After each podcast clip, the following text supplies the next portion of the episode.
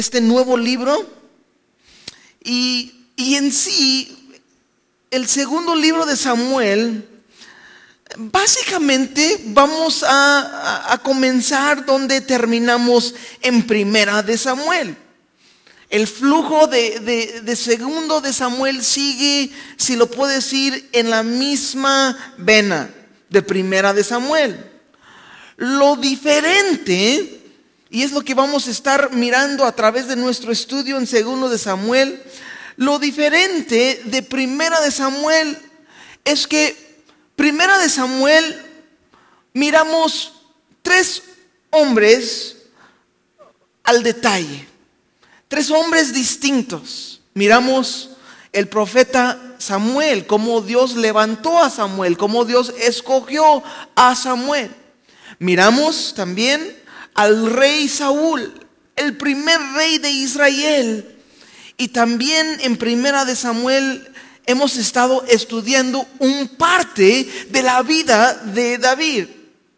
Ahora, en segundo de Samuel, se dedica básicamente todo el libro al resto de la vida del rey David. Y se puede dividir, segundo de Samuel, en tres temas generales. En tres temas generales. Y lo miramos eh, aquí los primeros diez capítulos, más o menos, de Primera Samuel, vamos a estar mirando, estudiando las victorias de David. Y luego el tema número dos, vamos a mirar que se encuentra más o menos en medio de segundo de Samuel, la tragedia del pecado de David. Y eso es cuando David cae en pecado con Betsabé. Y número tres, el tema número tres al final, al resto del libro de segundo de Samuel, vamos a mirar las consecuencias del, del pecado de David. So, la primera parte, las victorias de David. El segundo parte, el pecado de David, la tragedia, qué es lo que sucedió. Y el tercer parte, las consecuencias del pecado. Hoy arrancar aquí el capítulo 1, nos dice así la Biblia, en verso 1 dice, aconteció después de la muerte de Saúl, que vuelto David de la derrota de los amalequitas, y estuvo dos días en Ciclag, verso 2, al tercer día sucedió que vino uno del campamento de Saúl, roto sus vestidos y tierra sobre su cabeza, y llegando a David se postró en tierra. Ahora, nos dice aquí en segundo de Samuel arrancar nuestro estudio que David está de regreso a Ciclag. Sabemos que David vivía en esta ciudad de Ciclag por unos 16 meses. Ciclag pertenecía a los filisteos. Y miramos que cuando David, en los últimos estudios de Primera de Samuel, David por un año y cuatro meses estaba viviendo con los filisteos. David tenía miedo, tenía temor, tenía dudas y por un año y cuatro meses su vida estaba de caída. Estaba alejando de Dios, estaba pensando y creyendo de lo que su propio corazón le decía y no confió en el Señor y buscó refugio, buscó refugiarse con los enemigos de Dios. Y llegó al punto donde los filisteos y los israelitas estaban por pelearse. Y David estaba allí junto con los filisteos, pero algunos de los filisteos dijeron a David, David, él no puede pelear con nosotros es un riesgo. Tal vez en medio de la batalla ah, va a pelear en contra de nosotros. Entonces enviaron a David junto con sus 600 hombres a volver a la ciudad de Ciclag. Sabemos cuando llegaron a Ciclag hallaron la ciudad en cenizas.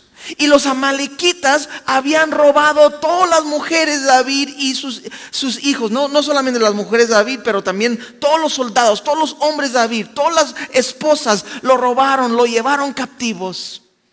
También con todos los niños.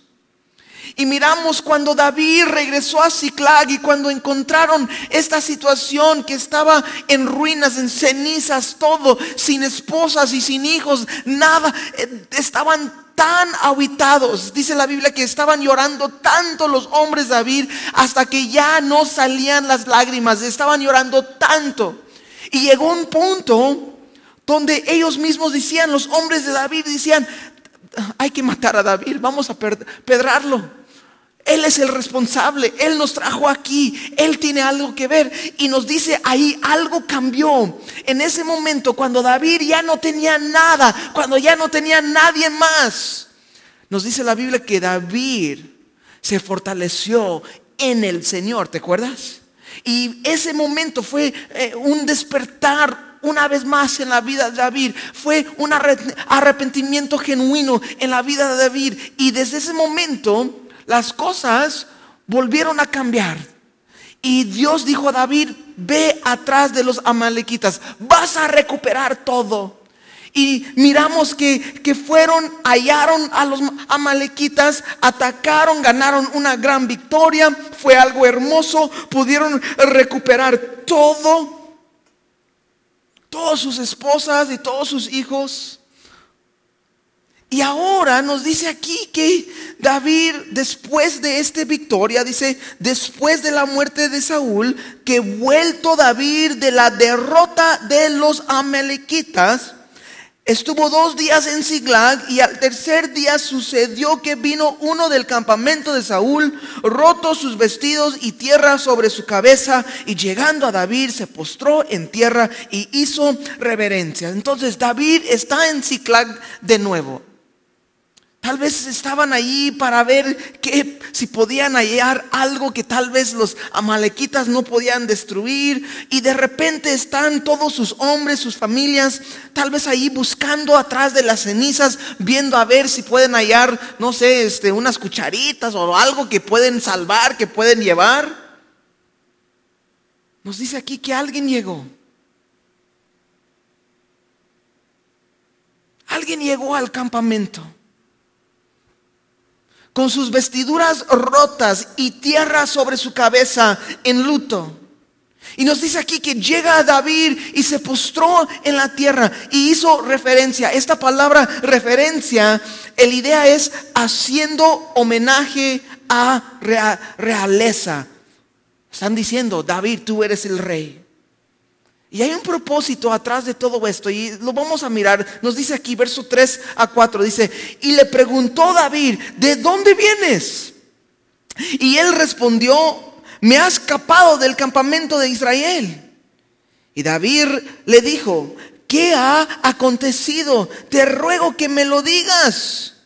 Y él respondió, el pueblo huyó de la batalla y también muchos del pueblo cayeron y son muertos. También Saúl y Jonatán, su hijo, murieron.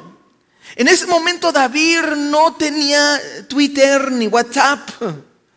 Cuando murió Saúl y Jonatán, David no, no sabía aún. Hasta que llega este persona, este joven, David ahora recibe la noticia que Israel ha sido derrotado. La batalla, los filisteos y los israelitas. Y Dios salvó a David que no tenía que pelear junto con los filisteos en contra de sus hermanos, los israelitas. Y miramos hace unos estudios atrás la bendición a veces de ser rechazado. En ese momento para la vida de David y sus hombres era una bendición de Dios de ser rechazado. Aunque no, no, se siente bien tal vez en ese momento, pero Dios estaba protegiendo a David.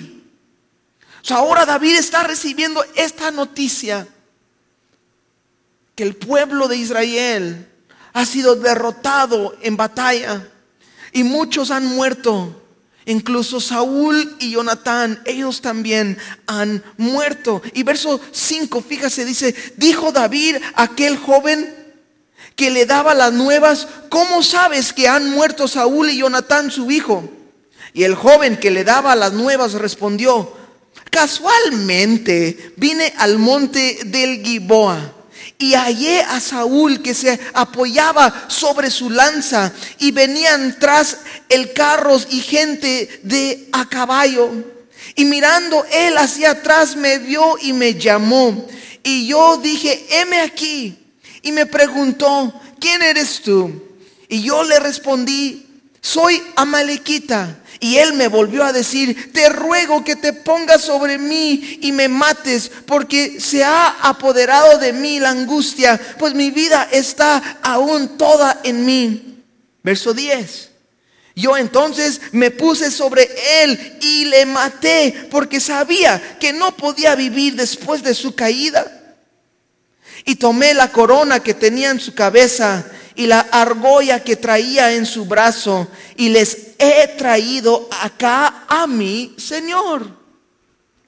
Entonces, la imagen que tenemos, más o menos, David a escuchar que Saúl y Jonatán habían muertos, David quiere saber cómo sabes que esto es verdad. Y el joven respondió y lo más probable es que este joven estaba mintiendo. ¿Por qué digo esto?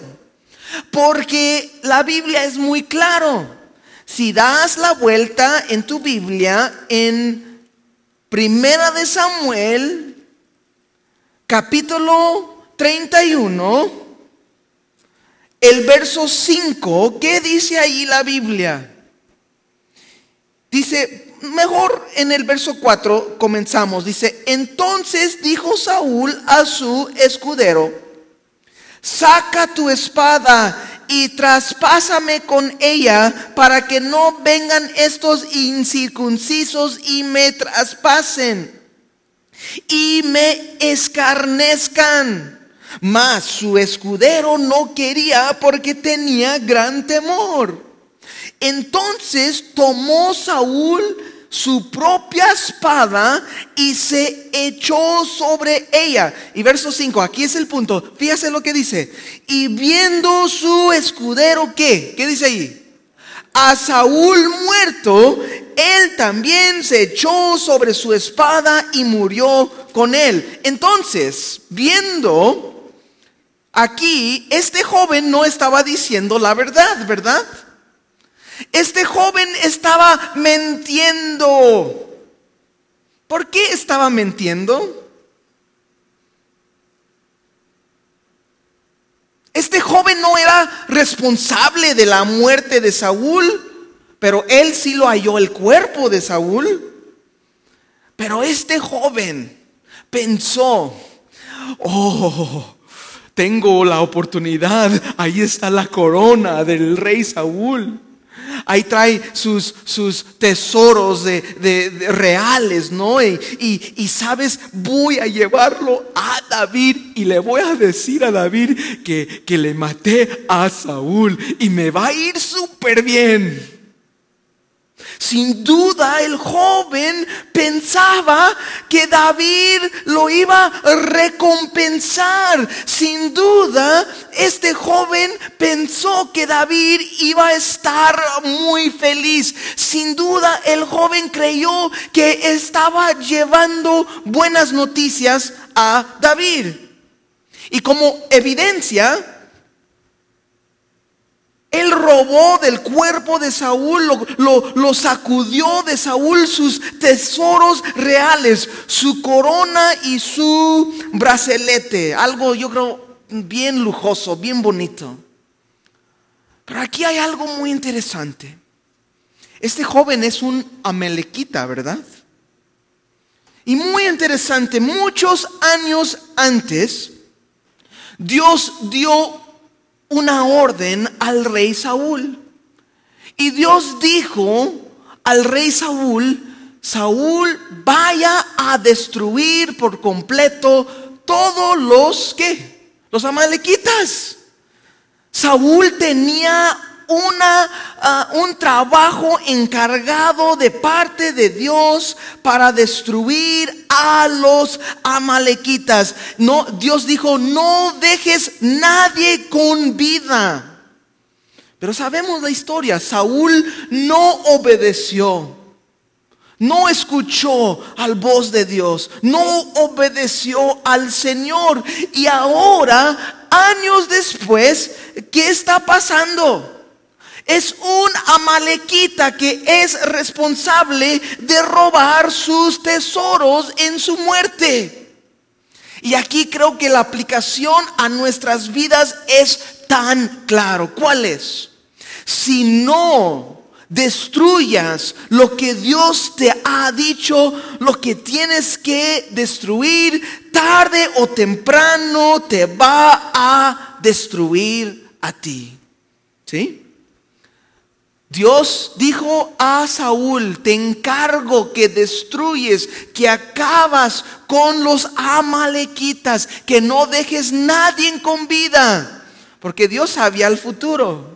Dios sabía que los amalequitas iban a volver y que los amalequitas iban a ser responsables para destruirlo en el futuro. Y nosotros también. ¿Qué es para nosotros? Por ejemplo, si hay odio, si hay coraje, si hay falta de perdón, si hay lujuria o si hay codicia en nuestras vidas.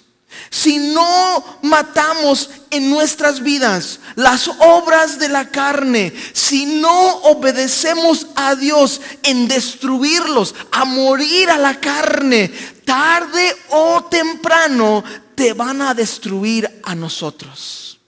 Es lo que va a pasar. Y pasa una y otra vez. Y yo lo he visto, no solamente en mi vida, pero también en la vida de muchos otros. Si no podemos acabar con las obras de la carne, a decir yo he sido crucificado juntamente con Cristo, ya no soy yo quien vive, sino que es Cristo quien vive en mí. Si nosotros no podemos morir a las obras de la carne, tarde o temprano, las obras de la carne nos van a destruir. Y eso exactamente lo que estaba pasando con el rey Saúl. Qué triste. Verso 11 a seguir dice, entonces, entonces David, haciendo de sus vestidos, los rasgó. Y lo mismo hicieron los hombres que estaban con él y lloraron y lamentaron y ayunaron hasta la noche por Saúl y por Jonatán su hijo por el pueblo de Jehová y por la casa de Israel, porque habían caído a filo de espada. Ahora, ¿qué crees? ¿Cómo, cómo estaba pensando? ¿Qué estabas pensando? El joven Amelequita que lleva, que llega con la corona, con su bracelete, ¿no? Y le dice a David la noticia y vea que David, en lugar de poner feliz, en lugar de gritar, amén, ya está muerto, ¿no?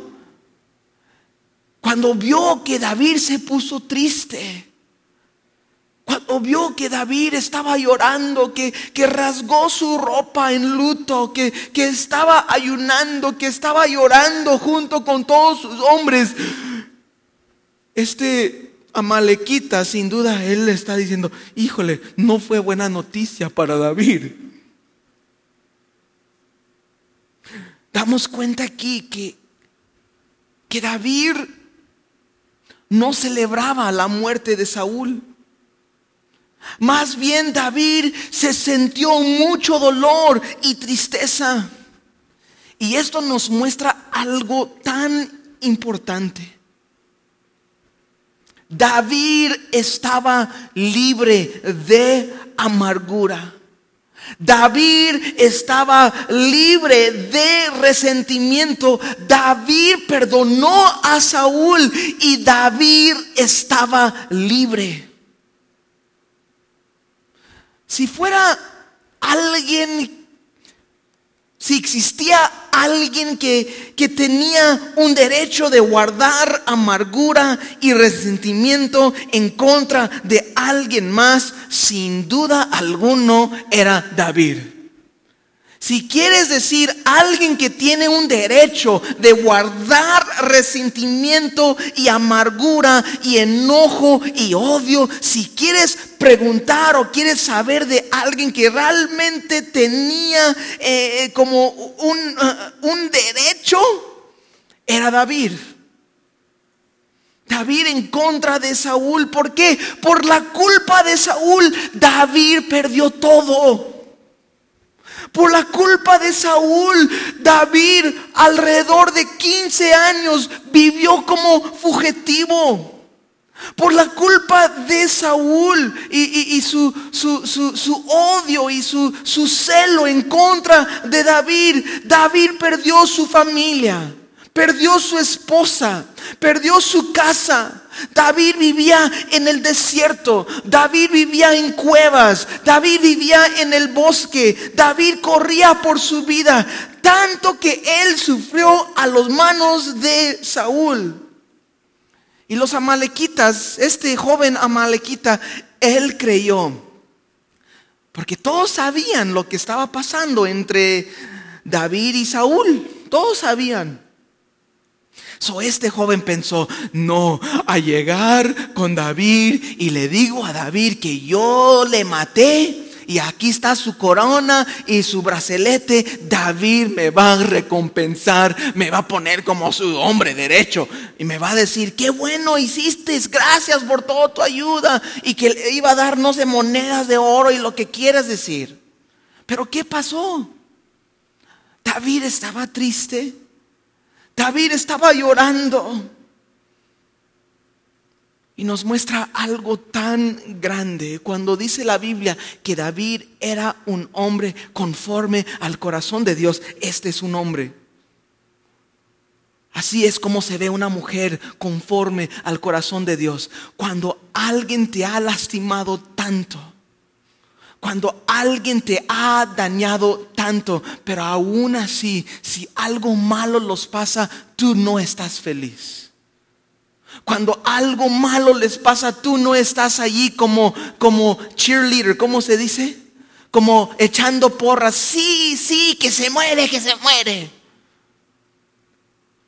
No. David soltó todo. Toda la amargura, todo el enojo, todo el resentimiento que él tenía, él lo entregó, lo entregó, perdón, a Dios. Y David tenía en su corazón amor y perdón para Saúl. Aún siendo Saúl el responsable de tanto dolor, en su vida. Eso es fuerte, ¿verdad? Eso es bien difícil a veces en la vida cuando alguien nos ha lastimado tanto. Pero el mandato de nuestro Señor Jesucristo es perdonar. El mandato de nuestro Señor Jesucristo es dejar el resentimiento, todas esas semillas de amargura. ¿Por qué? Porque van a destruir a nosotros, no a aquel persona que nos hizo el daño. Seguimos, verso 13 dice así, ahora, ahora ya, pobre Amalequita, vea lo que pasa. Y David dijo a aquel joven que le había traído las nuevas, ¿de dónde eres tú? Y él respondió, yo soy hijo de un extranjero Amalequita. Y le dijo David, ¿cómo no tuviste temor de extender tu mano para matar al ungido de Jehová? ¿Te acuerdas? David ni quiso tocar el ungido de Jehová, ¿te acuerdas? Cuando David le cortó el pedacito de su manto de Saúl, David lo tenía en sus manos y sus mismos hombres estaban diciendo a David, David, este es el momento, Dios te ha entregado tu enemigo a tus manos. Y David fue tentado de acabar con todos sus problemas en un instante y solo cortó un pedazo de su manto y la convicción de Dios cayó sobre él y dijo, ¿cómo es posible que toque yo el ungido del Señor? David estaba confiando en Dios. Él dice así, algo va a pasar con Saúl, no va a ser por mi mano, sino que Dios va a encargar de él. Y David le pregunta a este amalequita y le dice, ¿cómo es posible? ¿No, no, no tuviste temor de extender tu mano para matar al ungido de Jehová? En ese momento David no sabía, David está tomando la palabra de este, ¿no? Como él fue el responsable. Entonces dice así, verso 15, entonces llamó David a uno de sus hombres y le dijo, ve, mátalo. Y él lo hirió y murió. Y David le dijo, antes que se murió, le dijo, tu sangre sea sobre tu cabeza, pues tu misma boca atestiguó contra ti diciendo, yo maté al ungido de Jehová. Wow.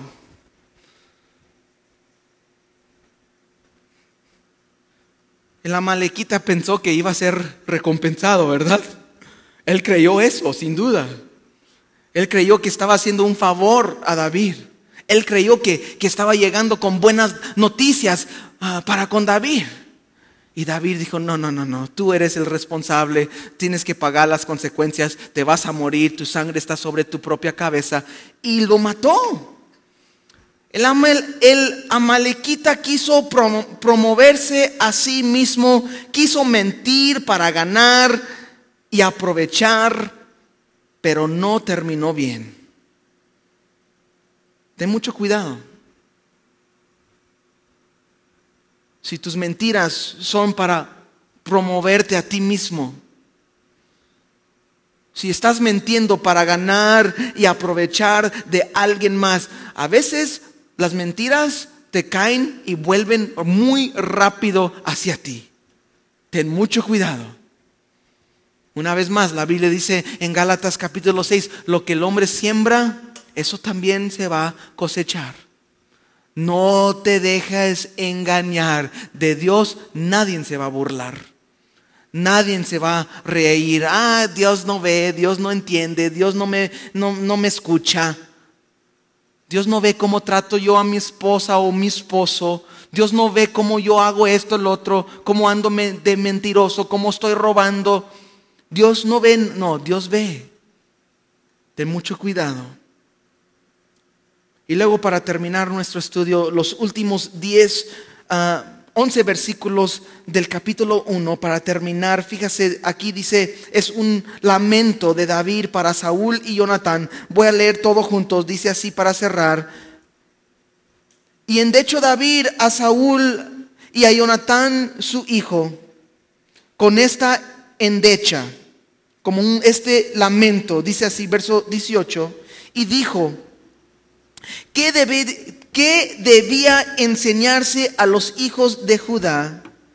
He aquí que está escrito en el libro de Jacer, ha perecido la gloria de Israel sobre tus alturas, como han caído los valientes, no la anuncias en Gat, no des las nuevas en las plazas de Ascalón, eran ah, ciudades de los filisteos, para que no se alegren las hijas de los filisteos, para que no salten de gozo las hijas de los incircuncisos. Montes de Gilboa, ni rocío ni lluvia caiga sobre vosotros, ni seas tierras de ofrendas, porque allí fue desechado el escudo de los valientes el escudo de Saúl, como si no hubiera sido ungido con aceite, sin sangre de los muertos, sin grosura de los valientes. El arco de Jonatán no volvía atrás, ni la espada de Saúl volvió vacía. Saúl y Jonatán, fíjese, amados y queridos, inseparables en su vida, tampoco en su muerte fueron separados, más ligeros eran que águilas y más fuertes que leones. Hijas de Israel, llorar por Saúl, quien os vestía de escarlata con delites, quien adornaba vuestras ropas con ornamentos de oro. Como han caído los valientes en medio de la batalla. Jonatán, muerto en tus alturas, angustia tengo por ti, hermano mío, Jonatán que me fuiste muy dulce, más maravilloso me fue tu amor que el amor de las mujeres. Verso 27 dice, ¿cómo han caído los valientes? Han perecido las armas de guerra. Lamento, este, si lo puedo decir, esta canción de lamento de David para Saúl y Jonatán. Me sorprendió mucho.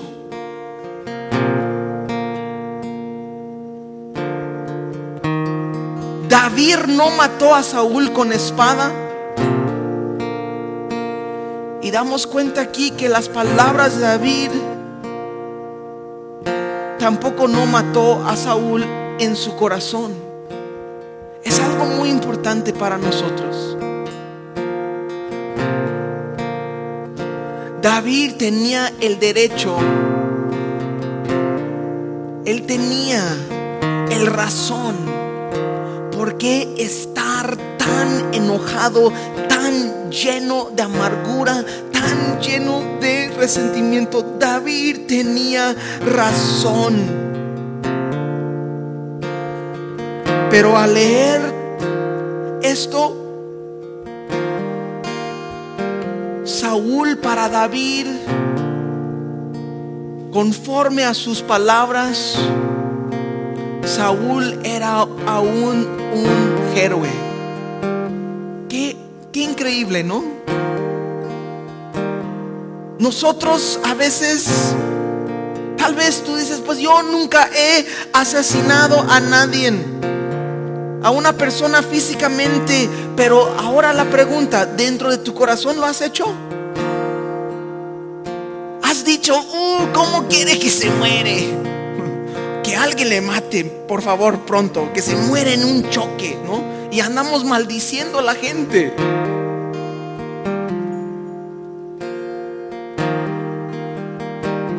El lamento de David no hallamos ni una palabra de amargura, ni una palabra de resentimiento.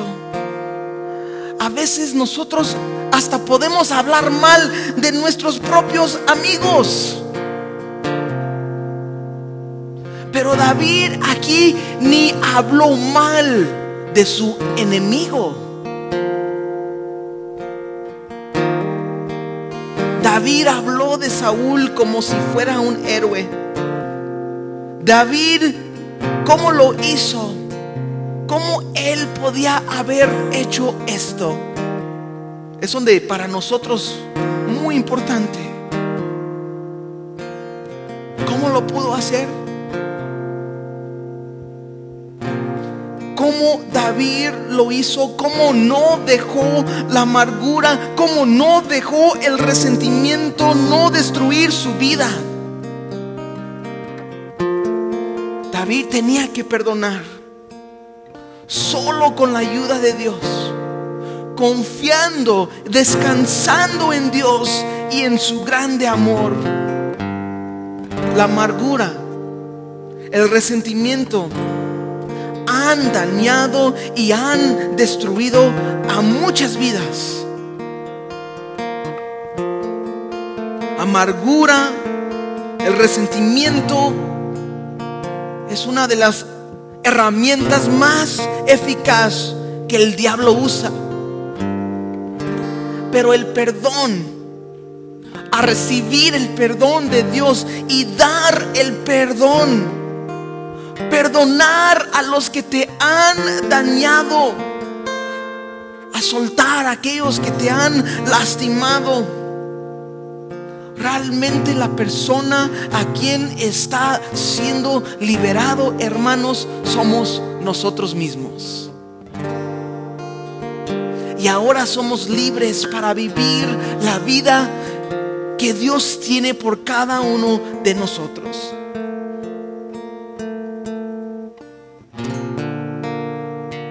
En mi vida personalmente, para cerrar,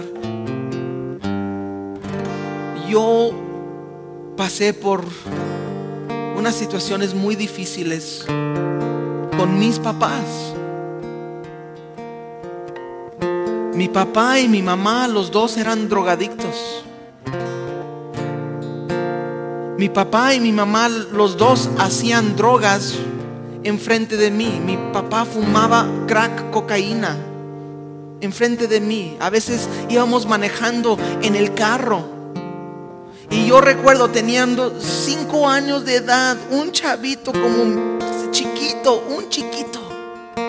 Y mi papá iba manejando con su rodilla mientras que pegaba una, un toque a la pipa de crack cocaína en el carro conmigo. Y yo recuerdo dándole golpes a cinco años de edad. Yo recuerdo dándole golpes, pero obviamente mis golpes hacia un hombre, un hombre grande de edad, un golpe de un niño de cinco años de edad, no hacía nada y me sentía ah, tan débil, me sentía muy triste, cinco años de edad. Yo miraba a mi mamá prendida de heroína, tiraba en el sillón. Yo recuerdo que no había nada de comida en el refri. Abres el refri y hay un botella de ketchup y ya estuvo, ya no hay nada más. Yo recuerdo estas cosas y, y yo crecí con una amargura, yo crecí con un enojo. Y este amargura y este enojo se, se hizo un muro en mi vida para tapar mi corazón. ¿Por qué? Porque ya no quería que nadie más me dañaba. Yo era como material ya dañado y, y, yo, por eso en la calle, por eso con la pandilla, cuando estos chavos que muchos venían de, de, vidas similares a los míos, al mío, eh, cuando estos andaban ahí y, y, yo podía refugiarme con ellos y por eso muchos se juntan al pandilla, muchos se juntan al narcotraficante porque no los quieren en casa, no tienen amor, están desesperados, no saben qué hacer. Y para mí la pandilla era como como que pues estos me aman. Estos son mis amigos.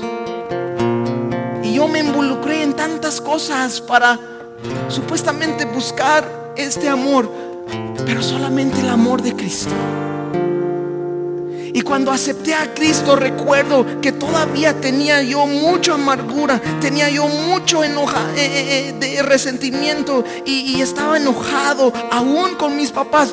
Y Dios poco a poquito, si te, si te si te lo hubiera, si lo digo que, que luego, luego perdoné a mi papá y mi mamá, luego, luego, después de un día de ser cristiano, sería yo un mentiroso. Fue un proceso. No fue así, nomás de un día a otro, ya los quiero y los amo y toda la cosa. No, hombre, cuando mi papá salió de la cárcel, ya era pastor. Ya estaba yo predicando en la iglesia, ya estaba yo enseñando acerca del perdón y a perdonar y, todo esto, ¿no? Pero yo en mi vida propia aún no lo ha perdonado a mi papá. Mi papá salió de la cárcel y, él quería verme y él quería ver con mis hijos y, quería pasar tiempo con nosotros. Y yo estando con él, nomás aquí a un lado mío, mi papá duró 15 años en la, en la cárcel y a salir y me quiere ver. No, yo me ponía enojado de estar con él. Y yo ya era pastor, ¿qué onda? No? Y yo, no, este cuate, vámonos de aquí, este no quiero estar con él. Se, me hacía enojar. Porque aún todavía había muchas cosas en mi corazón. Dios tenía que obrar. Y yo veo aquí la vida de David un hombre conforme al corazón de Dios. ¿Cómo puede ser? ¿Sabes qué? Perdonar. Sabes que tenemos que dejar la amargura, dejar lo que alguien más nos ha... Y a veces son cosas fuertes, a veces son cosas difíciles. Y yo no estoy aquí para decirte que esto es fácil, pero estoy aquí para decirte que con Dios nada es imposible.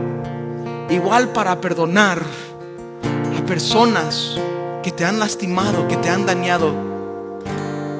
Tal vez tu mamá, tal vez tu papá, tal vez alguien, tal vez un hombre hizo algo contigo. No sé qué te pasó en tu vida, pero Dios sabe y Dios sabe que tú que tú si realmente quieres ser libre, libre de verdad, parte de tu proceso es perdonar. Parte de tu proceso es dejar la amargura, dejar el resentimiento. Es parte para que tú puedas experimentar la libertad que Dios ofrece para nosotros en Cristo Jesús. Y David lo tenía. David lo tenía.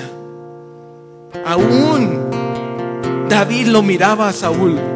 Se fuerte como león. Lloran Israel, lloran David.